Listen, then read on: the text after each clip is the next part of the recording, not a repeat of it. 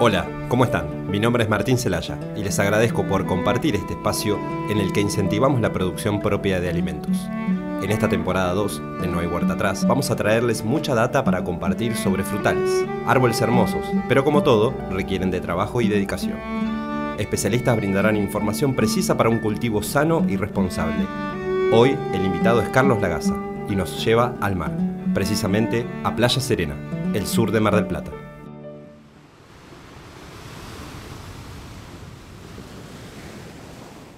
Mi nombre es Carlos Lagaza y bueno, he llegado a esta localidad por el año 84. Soy oriundo de la provincia de Córdoba, una localidad eh, llamada Etruria, ubicada eh, eh, al sur de la capital de Córdoba. Y hoy en la actualidad tenemos un restaurante que se denomina Etruria, lleva el nombre de mi pueblo. Y justamente ahí yo soy cocinero de mi propio restaurante, ya con 32 años fincado en esta localidad. y bueno, ahí mismo cocinando en el año 2009 se me ocurrió la idea de poder ver la posibilidad de que, eh, bueno, poder eh, incursionar en este mundo del aceite de oliva y buscar si en esta latitud había algún emprendimiento con olivares. Hace 10 años que Carlos comenzó con su búsqueda, criar olivares al lado del mar, y así nació La Franca, su emprendimiento. Comenzó con algunas plantas que trajo de San Juan y empezó una producción artesanal y orgánica. El olivo es milenario, su cultivo tiene inicios en las antiguas civilizaciones del Mediterráneo y desde allí comenzó a expandirse por el mundo. De Asia Menor llegó a Grecia, Roma y de ahí a la península ibérica, Egipto y el resto de África. En relación al olivo y su vínculo con Argentina, Carlos comenta. En estas latitudes que nosotros tenemos acá, eh, son, son aptas la arbequina catalana, la picual, la coratina, la changlot real, las que se adaptan a esta región. Por lo general siempre hay que buscar el periodo para plantación, siempre es bueno plantarla en la época que corresponde, por, allá por, por, agosto, antes eh, que llegue la primavera, para que ya después la planta, una vez que esté afianzada en, en el terruño, comience a generar ya eh, digamos, su circulación de, de, savia cuando despierta para que el árbol se vaya adaptando. Son árboles que hay que esperarlos, aproximadamente 8 eh, años, 6 años, algunos hasta 12 años. En estas latitudes, por lo general, la arbequina catalana, eh, que es una de las variedades que, que entra mm, pronta en producción, a los 4 o 5 años ya tenemos producción. Son árboles que hay que esperarlos, de 4 a 12 años, dependiendo de la variedad del olivo.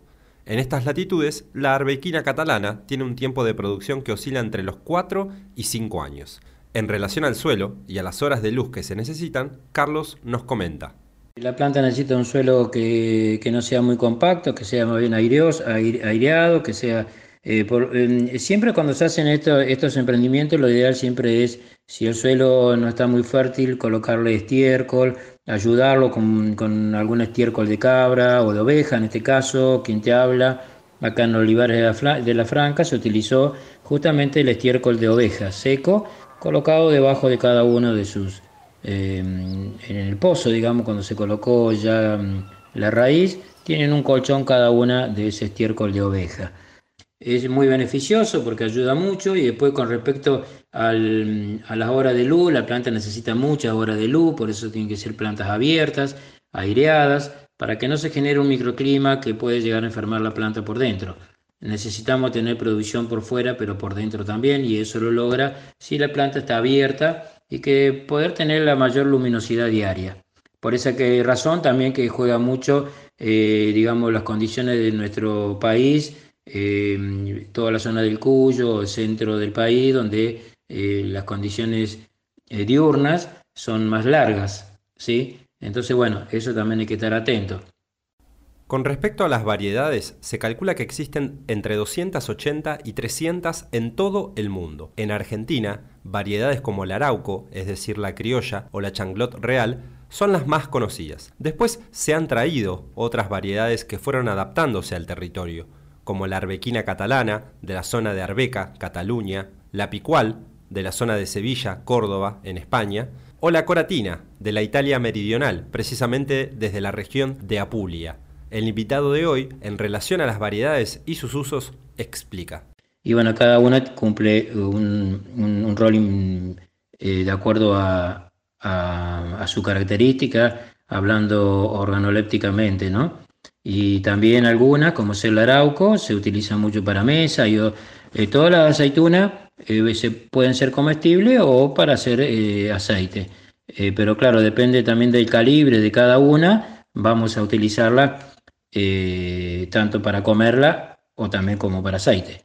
Hoy tenemos, por ejemplo, el arauco, que es eh, utilizado, la manzanilla, que es muy utilizada para hacer eh, aliño de, aceitunas, porque el calibre lo, lo amerita, porque es un calibre grande, que nos sirve en la mesa, pero bueno, sin dejar de lado que también podemos hacer exquisitas aceite con ellas, ¿sí? Pues bueno, tenemos la arbequina, que una de, de sus funciones es netamente aceitera, porque bueno, el calibre de la olla es muy pequeña, entonces se utiliza mucho para aceite. O para corregir, ya que es un poco más suave, a una de estas que yo nombré que son un poco más fuertes, un poco más astringentes.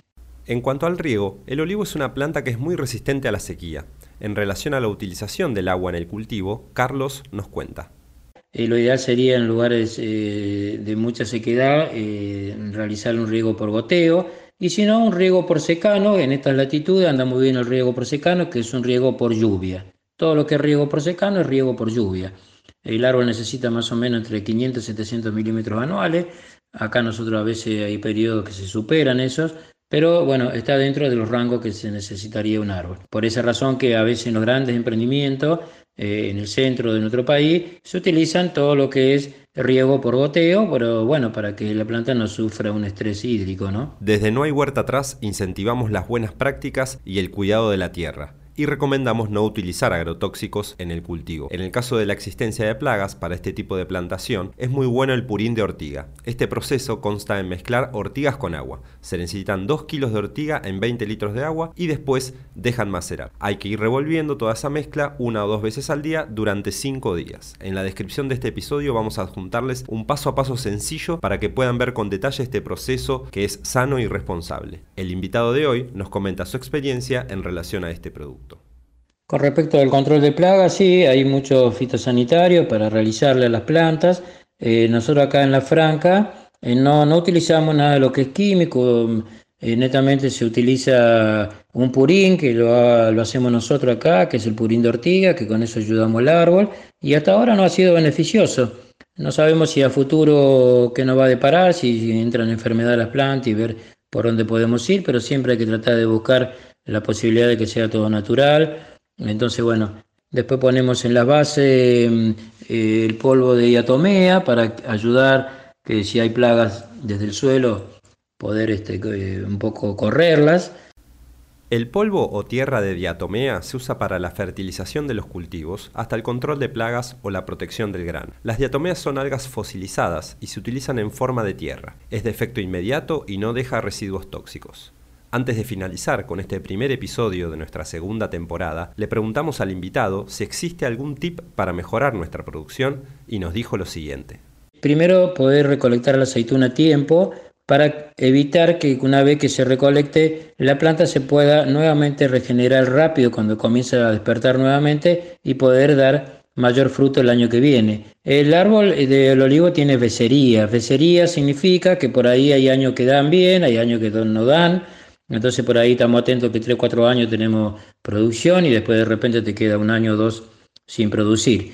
Eh, lo ideal siempre es poder sacarla em, de la planta eh, antes que llegue ya el, el, periodo invernal para que la planta se pueda regenerar nuevamente cuando despierte por allá por la primavera y que la savia esté fuerte para eh, volver a trabajar para las próximas campañas y bueno, si el árbol está muy bien aireado, el fruto va a ser, eh, va a tender a, que realmente sea de un calibre un poco mayor de, mm, ya de por sí de sus condiciones.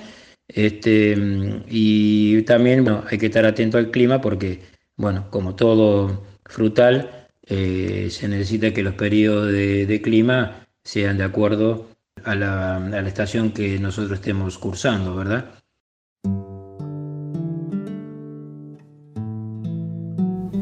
Desde No hay huerta atrás queremos hacerte una recomendación. Si estás en Mar del Plata y buscas comer panificados de primera calidad, la cooperativa El Pan de la Buena Vibra es tu mejor opción. Búscalos en Instagram como arroba pan de la buena vibra o contactate al 223 592 1584.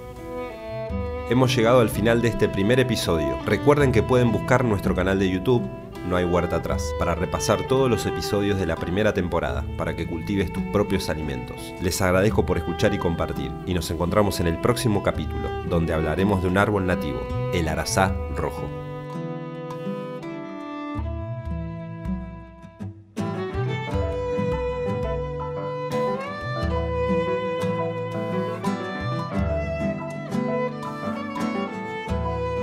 Este fue un podcast de Martín Celaya con la coproducción de backup.com.ar.